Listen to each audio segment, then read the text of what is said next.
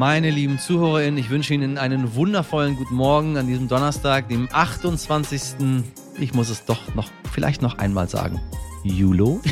Ich bin Michelle Abdullahi und hier ist für Sie heute wichtig mit unserer Kurzversion. Zuerst für Sie das Wichtigste in aller Kürze. Die Frauennationalmannschaft hat gestern Abend gegen Frankreich gewonnen und steht nun im Finale gegen England. Am Sonntag ab 18 Uhr haben die Frauen nun die Chance, Europameister zu werden. Ich drücke der Nationalmannschaft ganz feste die Daumen.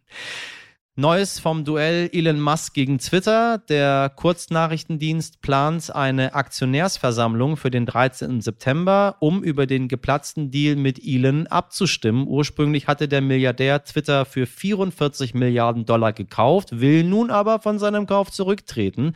Twitter hat dagegen Klage eingereicht. Der Prozess ist für Oktober angekündigt. Fast so spannend wie die Sache mit Johnny Depp, sage ich Ihnen.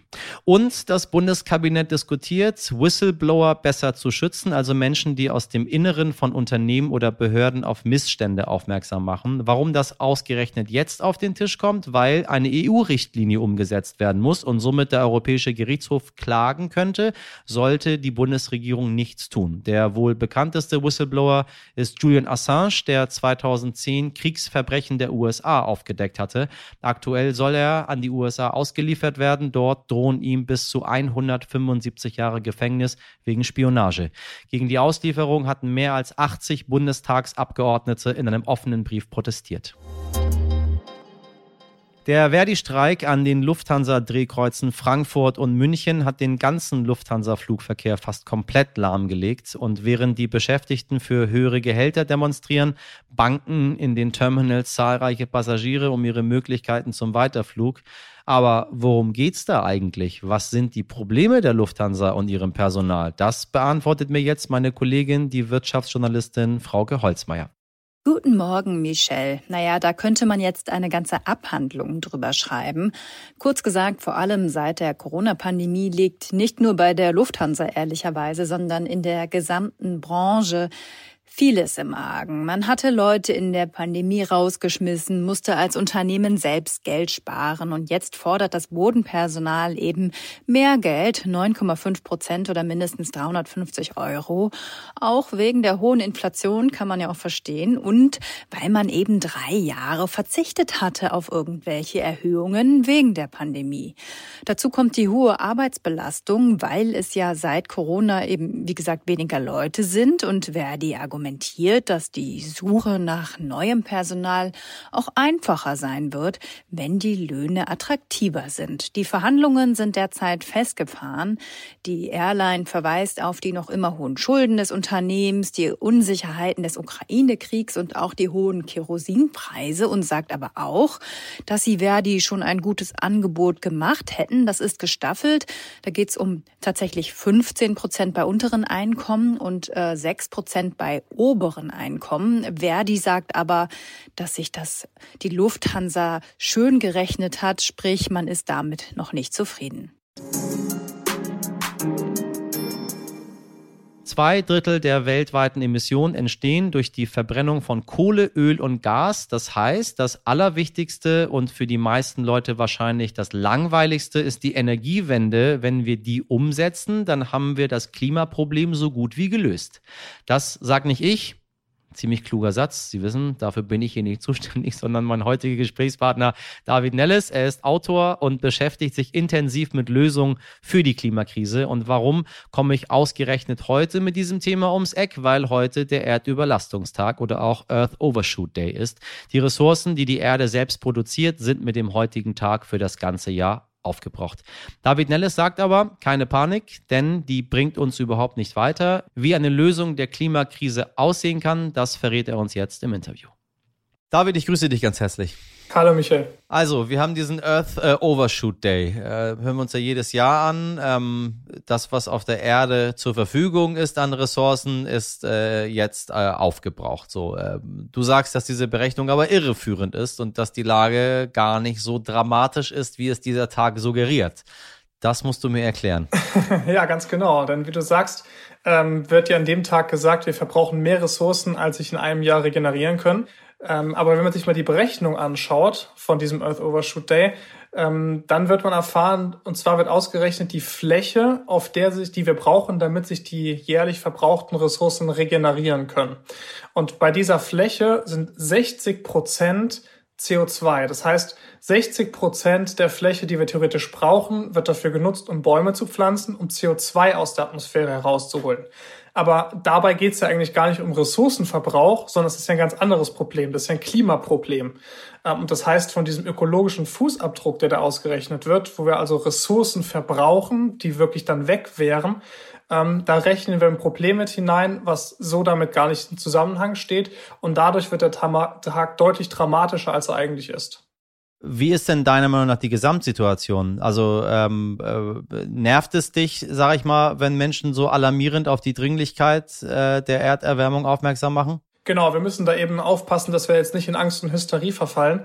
Ähm, wir müssen auf jeden Fall natürlich beim Ressourcenverbrauch ran, gar keine Frage. Wir müssen nicht unnötig Ressourcen verbrauchen, die man auch effizienter nutzen könnte, ähm, ganz klar. Und wir müssen einsparen, wo es geht. Aber wir müssen halt eben aufpassen, dass wir rein die wissenschaftlichen Fakten den Menschen vortragen. Die sind schon alarmierend genug. Wir müssen nur aufpassen, dass wir nicht überdramatisieren, weil jeder kennt das, jedes Jahr ist dieser Earth Overshoot Day eine melancholische Meldung, reizt sich an die nächste. Wir brauchen aber positive Nachrichten, um die Menschen zu motivieren und nicht um sie zu verschrecken. Du hast mit deinem Kollegen Christian Serra zwei Bücher geschrieben, Kleine Gase, große Wirkung. Ähm, inzwischen das meistverkaufte Buch über die Ursachen und Folgen des Klimawandels. Herzlichen Glückwunsch. Danke. Ähm, äh, dann äh, habt ihr noch den YouTube-Kanal Klimawandel dich. Äh, mhm. Ihr macht auf ganz, ganz viele Themen, Lösungen, Ansätze. Ähm, wie können wir sauberer leben? Wie können wir besser leben? Wie können wir den Klimawandel äh, aufhalten, aufmerksam? Ähm, nun seid ihr aber beide völlig fachfremd. Ihr seid ja BWLer. Äh, also mal provokant gefragt, was könnt ihr als Fachfremde mitbringen in die Debatte, was die namhaften Wissenschaftler nicht können?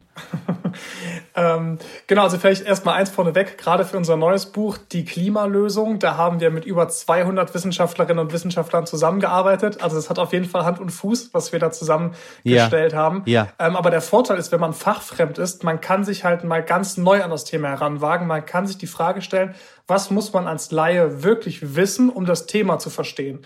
Und so kann man sich dann wirklich auf die wichtigsten Fakten fokussieren und überfordert die Leute nicht mit Informationen. Das heißt, das Coole an unserem Buch ist eigentlich, es ist ein Bilderbuch für Erwachsene sozusagen, aber eben wissenschaftlich fundiert. Und jeder bekommt nur die Informationen, die man wirklich braucht, um zu verstehen, wie wir den Klimawandel wirklich weltweit in den Griff bekommen können. Okay, dann kommen wir zur Fragen aller Fragen, die ich immer wieder stelle, aber bisher ähm, ja nie so eine wirklich befriedigende Antwort bekommen habe. Vielleicht schaffst du es. Was sind die wirklichen Stellschrauben, nachdem ihr jetzt so viel Expertise auf diesem Gebiet angehäuft habt, die wir, die wir, die wir drehen müssen, die wir stellen müssen, ähm, ja.